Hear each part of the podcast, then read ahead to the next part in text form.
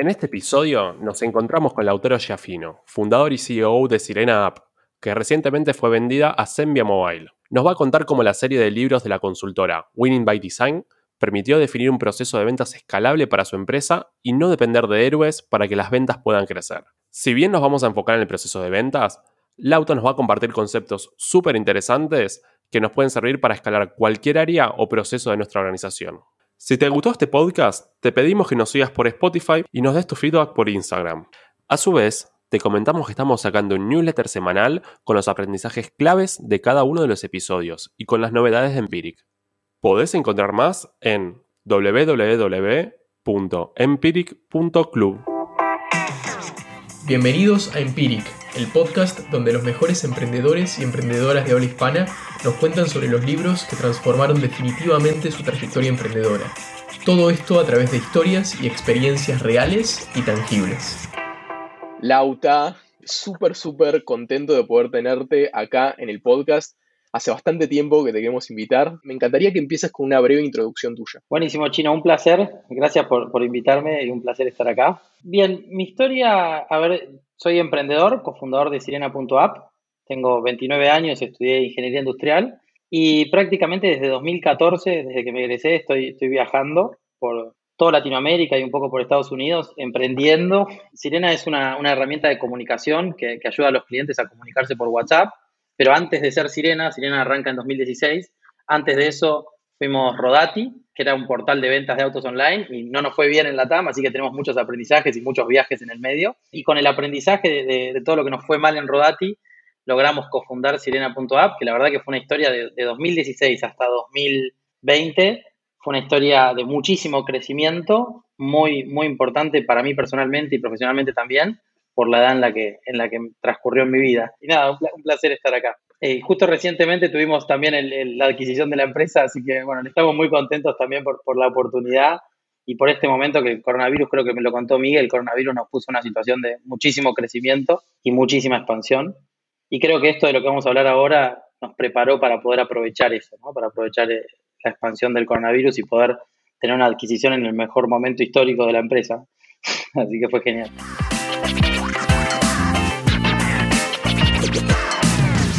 Espectacular, Lauta. Muchísimas gracias por la presentación para los que no te conocían y de nuevo felicitaciones por, el, por la gran venta que hicieron ahora en un momento, eh, nada, digamos, más que, más que singular de, de, la historia, ¿no? Así que de nuevo felicitaciones. ¿Podrías contarnos un poco sobre el libro que elegiste y que implementaste en Sirena? Sí, el libro que elegí es la serie de libros de Winning by Design. Hay varios libros que se llaman SaaS Sales Method y también hay uno que es el más importante, el principal, que se llama Blueprints nosotros siempre, siempre lo recomendamos como la serie de libros de Winning by Design y me gusta más ese nombre porque Winning by Design es, significaría ganar por el diseño de tu proceso. Por eso se llama Winning by Design, ¿no?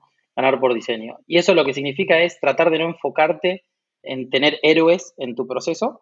obviamente tenés que reclutar a las mejores personas y motivar la cultura de tu empresa, pero cuando escalas es muy difícil tener a todos héroes.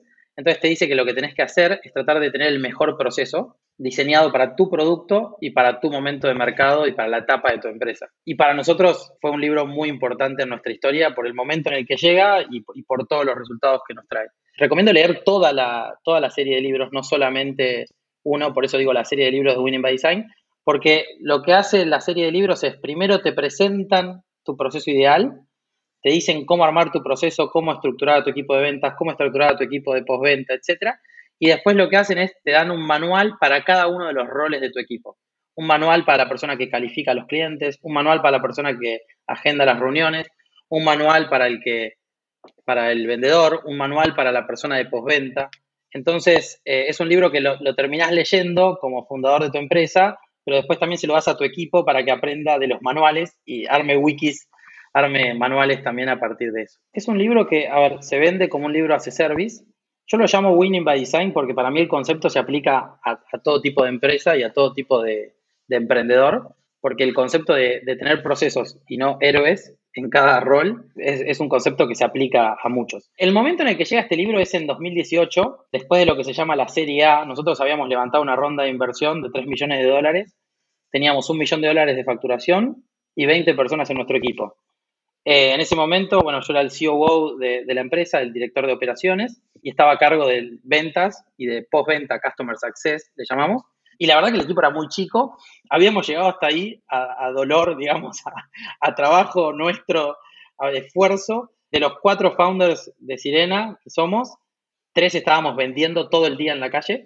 Y nuestro método de ventas a ese momento era venta en frío. O sea, tocábamos las puertas de los negocios. Yo sé que suena medio, medio antiguo, lo conté en algún que otro podcast aparte también. Tocábamos las puertas de los negocios y tratábamos de tener una charla con la gente de recepción y de pasar al dueño era una aventura, muy gran aprendizaje, pero muy difícil de escalar.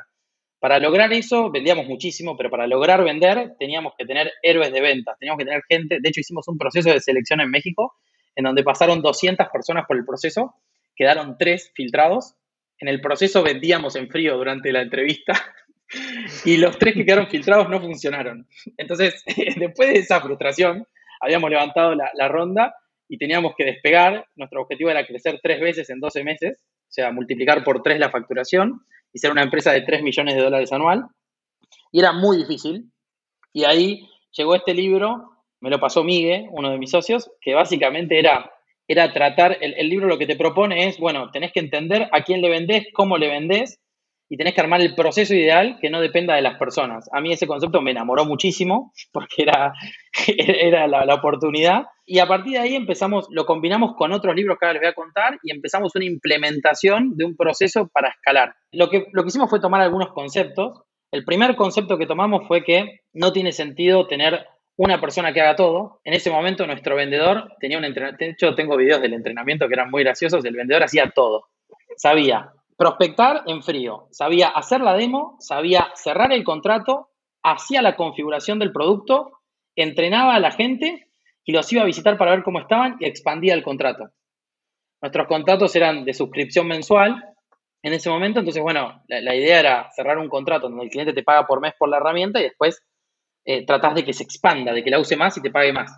Pero el vendedor hacía todo. Entonces, en ese momento tuvimos que, que cambiar el proceso. Lo primero que te recomienda el libro es, bueno, te conviene tener roles, te conviene que haya una persona que habla con los potenciales interesados y los califica, otra persona que agenda una reunión, otra persona que hace la reunión, la demo, muestra el producto, otra persona que lo implementa y otra persona que garantiza que se expanda. Para nosotros era algo totalmente nuevo. Ese concepto también lo combinamos con un libro que se llama Survival to Tribal, que básicamente lo, que te dice es cómo sobrevivir, cómo, cómo lograr escalar con procesos con un go-to-market correcto. Go-to-market sería cómo atacás al mercado y cómo, cómo ganás el mercado, cómo te posicionás frente al mercado, con qué proceso vendes. En ese contexto lo que hicimos fue, bueno, mezclamos los dos libros y armamos este proceso en donde teníamos tres, cuatro roles en todo el equipo, desde la calificación, agendamiento, demo, implementación y finalmente la expansión. Y además de eso, lo importante era que solo importaban los procesos las personas teníamos que entrevistarlas y, formarlas, pero no eran lo más importante, no, eran, no, es que había que buscar a los mejores del mercado necesariamente, aunque los queramos buscar. Hicimos una implementación más o menos durante seis meses, que también la combinamos con el libro de EOS, que Juli estuvo hablando. Eso fue importante porque cada uno de estos equipos que yo digo tiene que tener reuniones semanales con una métrica semanal, en donde, por ejemplo, el equipo de calificación tiene la métrica de cuántos clientes llegan para calificar, cuántos finalmente son calificados y tiene una métrica de con, qué calidad hace, hace la, calificación y de qué forma. Y también tiene que tener un proceso y le tenés que explicar con qué lógica tiene que decir que un cliente está calificado o no para tu negocio. Y así cada equipo tiene una, una reunión semanal en donde traqueábamos eso. Estuvimos durante seis meses trabajando en el armado de toda la estructura en la segunda mitad de 2018 y recién en 2019 esto tuvo impacto. Por eso para nosotros fue súper importante también la paciencia en el proceso seis meses preparando todo para en 2019 tener un crecimiento de tres veces. Tuvimos seis meses sin crecer para después multiplicar por tres la empresa eh, a nivel facturación y por cuatro la empresa a nivel clientes. Y eso fue lo que nos permitió después, eventualmente, la, potencial adquisición. Y sí, lo, más importante yo creo también es que hay que entender muy bien qué tipo de producto tenés para ver qué tipo de proceso tenés. Hoy nosotros tenemos varios modelos para crecer. Uno es salir a buscar a los clientes outbound, se le llama, que es en frío, otro que es inbound, que son clientes que llegan, y otro que son partners, que son aliados comerciales. Este libro también te enseña a armar esos procesos y a diferenciarlos en roles, porque lo más normal es que la persona que le vende a clientes en frío es la misma que le vende a clientes en caliente. Eso también hay que dividirlo. Y otro, creo que otro impacto que tuvo para nosotros, que para mí es el más grande, que es muy simple, es que te permite hablar el mismo idioma en toda la organización. Es como que toda la empresa hoy en día usa las mismas palabras y tienen su definición y las toman de ese libro. Puede no ser la mejor definición, pero es una definición. Por ejemplo, un ejemplo, el libro utiliza la definición de SQL y MQL, que es el, el cliente calificado para ventas o para marketing. Es un concepto súper importante que el libro te lo define. Entonces ya no tiene que tu equipo debatir sobre, bueno, a ver, ¿cuál es la definición de SQL? Que en Internet, cuando vaya alguien que esté escuchando esto a buscarlo en Internet, va a ver que hay 20.000 definiciones de SQL. Tomamos la del libro, que sería un cliente que para el área de ventas está calificado y se le puede vender. Bueno, eso para nosotros es clave porque tenemos en nuestra industria como 20, 30 siglas, están todas alineadas al proceso del libro y que no son discutibles y las podemos comparar con otras empresas. El proceso de implementación fue en orden por el proceso de ventas, o sea, arrancamos desde, desde la primera etapa, que era entender a qué mercado le vendíamos y cómo calificábamos al cliente. Ese fue un desafío muy grande. O sea, no nos preocupamos por la postventa al principio, solamente nos preocupábamos en si estábamos calificando bien al cliente. En nosotros encontramos una pregunta para saber si el cliente era un cliente al cual había que venderle. La pregunta era, ¿cuántas personas en tu empresa usan WhatsApp para hablar con los clientes? Porque Sirena lo que hace es implementa una integración con WhatsApp para que todo el negocio hable a través de una línea corporativa con los clientes. Entonces, esa pregunta nos permitía saber si el negocio necesitaba o no nuestro producto. Si había más de una persona que en el negocio hablaba con clientes por WhatsApp, sabíamos que tenían valor y que necesitaban, tenían el problema que nosotros resolvíamos. Eso es lo primero que nos enseñó el libro, que es tenés que tener una forma de dividir a los clientes entre no calificados y calificados para enfocarte en los que más importan. Una vez que implementamos eso, implementamos después la parte de un proceso para contactar a los clientes muy rápido. De hecho, usamos nuestro propio producto, usamos Sirena, y definimos lo que es el rol del SDR. SDR sería el Sales Development Representative, es el representante de desarrollo de ventas, que lo que hace es llama a los clientes y agenda las reuniones, llama a los potenciales clientes calificados. Definimos ese rol, le pusimos objetivos, contratamos a mucha gente en ese rol, a través de freelancers. Lo que hicimos fue tratar de escalar rápido, contratamos más o menos 5 o 6 personas en el inicio y tratamos de no depender de las personas. Generalmente te conviene de contratar más de 3. Si hay más de 3 personas en un proceso, vos podés asegurar que no dependés de la habilidad de cada uno, porque al menos una probablemente sea muy buena. Es un, es un tema más estadístico, pero te sirve para escalar. A partir de ahí pusimos más de 3 personas, en el momento 5, logramos que funcione y una vez que ya teníamos bien la calificación y el agendamiento, ahí sí fuimos por la demo, que también la hicimos remota con freelancers, que era algo que mucha gente nos decía que no se podía hacer, pero si el proceso es muy bueno, creo que el freelancer te permite entender que si tu proceso es excelente, podés dárselo a un freelancer, explicárselo rápido y que en menos de dos semanas genere resultados. Si necesitas contratar a alguien sí o sí y esperar tres meses, que muchas veces la gente de tu equipo te dice, no, no, no, yo necesito contratar, no puedo sobrevivir si no contrato necesito tener a gente en mi equipo ya y necesito entrenar los tres meses. Eso significa que el proceso es muy malo. si el proceso es muy bueno, lo tenés que contratar y entrenar rápido. Y creo que los aciertos ahí fueron ir en orden, ir de la primera parte a la, última, y fueron combinar esto con la metodología de EOS, porque la metodología de EOS que contó Juli en otro episodio, te permite tener un traqueo, un seguimiento de lo que está pasando en el equipo. Entonces nosotros le implementamos a cada una de estas cajitas, le llamábamos que son los equipos, una reunión semanal en donde cada uno tiene un objetivo y se puede saber si no lo está cumpliendo o no. Entonces, para nosotros eso fue importantísimo. Ahora, sí tuvimos desaciertos, es verdad. El peor de todo fue con la parte de postventa, en la implementación del proceso de, se le llama handoff, que es el pase de mano de la cuenta. O sea, lo que te dice el libro es que cuando la cuenta la eh, firma, tiene que haber un buen proceso entre que el vendedor deja de estar en contacto con el potencial cliente y está en contacto la persona que hace el lanzamiento y la atención al cliente. Y la verdad que ese proceso implementamos lo que decía el libro y no estábamos preparados en el equipo para implementarlo. Bien. Creo que es un aprendizaje de este tipo de libros. El, el libro te dice que implementes una metodología en donde el vendedor completa un montón de información, con la situación de contexto, cuál fue el problema que le van a resolver al cliente, quién fue el decisor, y eso se lo pasa a la persona de, postventa que implementa y le da seguimiento al cliente. Era tanta la información que tenía que completar, porque el libro está pensado para otras culturas o para, no sé si para otras culturas, pero al menos otras idiosincrasias o otras empresas más grandes, que no logramos, no logramos implementarlo. Nuestra gente se nos peleaba, nos decían que no estaba completo, tuvimos que ir para atrás y terminamos armando un proceso mucho más simple en donde completan dos campos. Creo que el aprendizaje es que este tipo de libros hay que tomarlos también filosóficamente y no 100% al detalle a veces, porque tenés que, tenés que llevarlo a tu día a día, ¿no? O sea, no todas las empresas son iguales. Me gustaría igual internamente lograr algún día implementarlo al 100%, porque creo que sería, sería muy bueno. Nosotros tuvimos muchos problemas de que los clientes cuando, cuando firmaban el contrato se enojaban porque después no, no recibían la misma atención, según ellos, que la que habían tenido con el, con el vendedor, porque el vendedor llega a tener una relación emocionalmente muy, cercana al cliente. Y esto vale para cualquier producto. El vendedor llega a tener una relación con el cliente donde después es difícil imitarla cuando venís de afuera. Entonces, ahí tuvimos que, probar distintas cosas. Tomamos del libro el concepto de que había que hacer un pase de manos. Como te decía, no, implementamos todo el, el, formulario, sino que hicimos algo mucho más chiquito.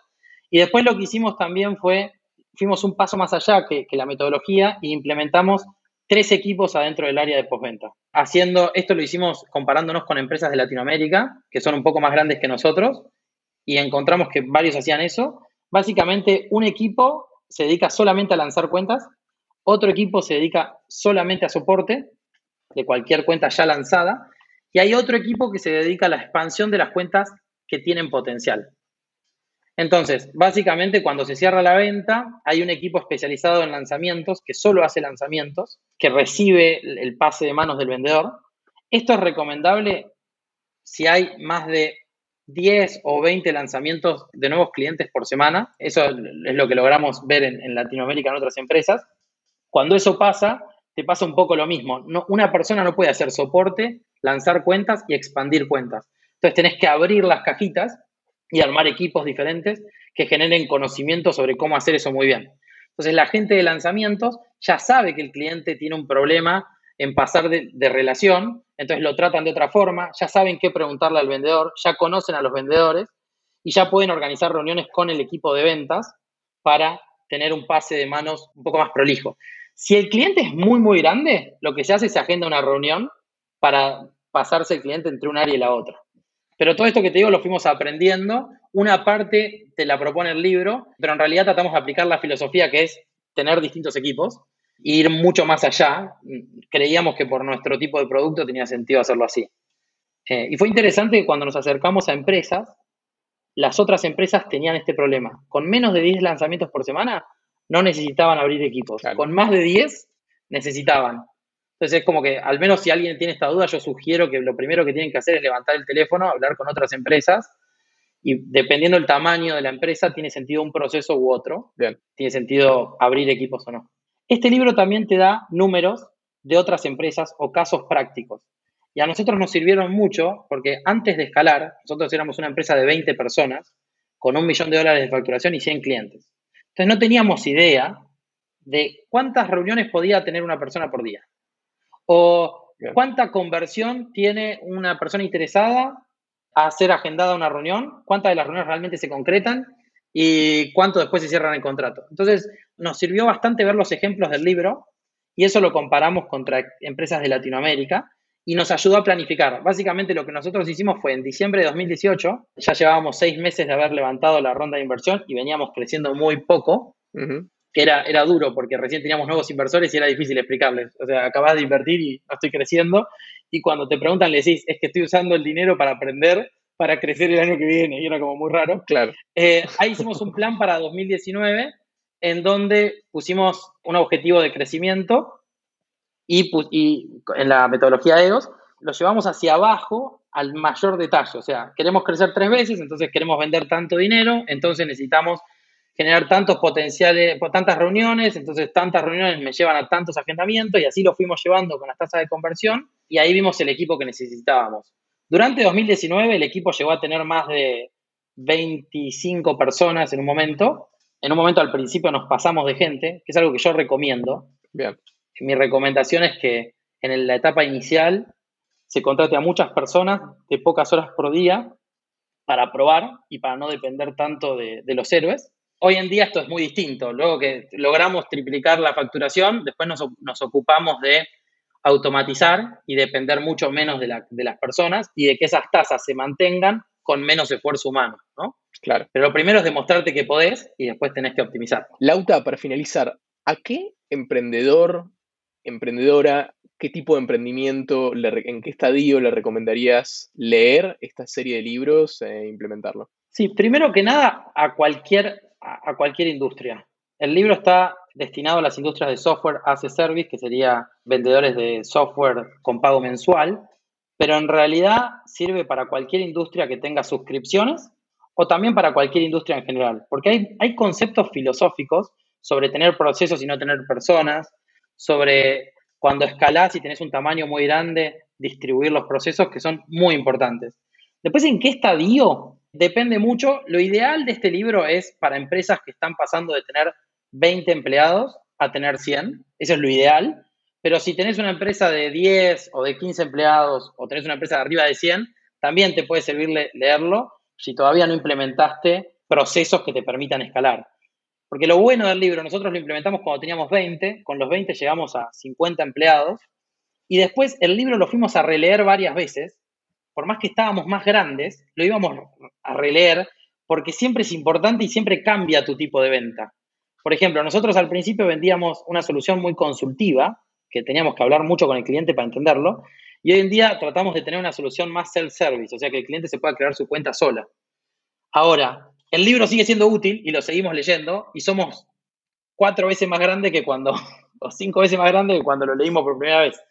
Entonces, para arriba, para empresas más grandes, creo que siempre sirve y creo que tiene mucho sentido a nivel filosófico para lograr alcanzar el objetivo de escalar. un detalle creo que nos pasó a nosotros es que nos agarró el tema del, el, tema del coronavirus, nos, nos empujó positivamente y no lo esperábamos y creo que si no hubiéramos tenido la filosofía de Winning by Design, de esta serie de libros, no hubiéramos logrado aprovechar el jugo que nos daba el viento a favor de que toda la gente esté migrando a una venta digital.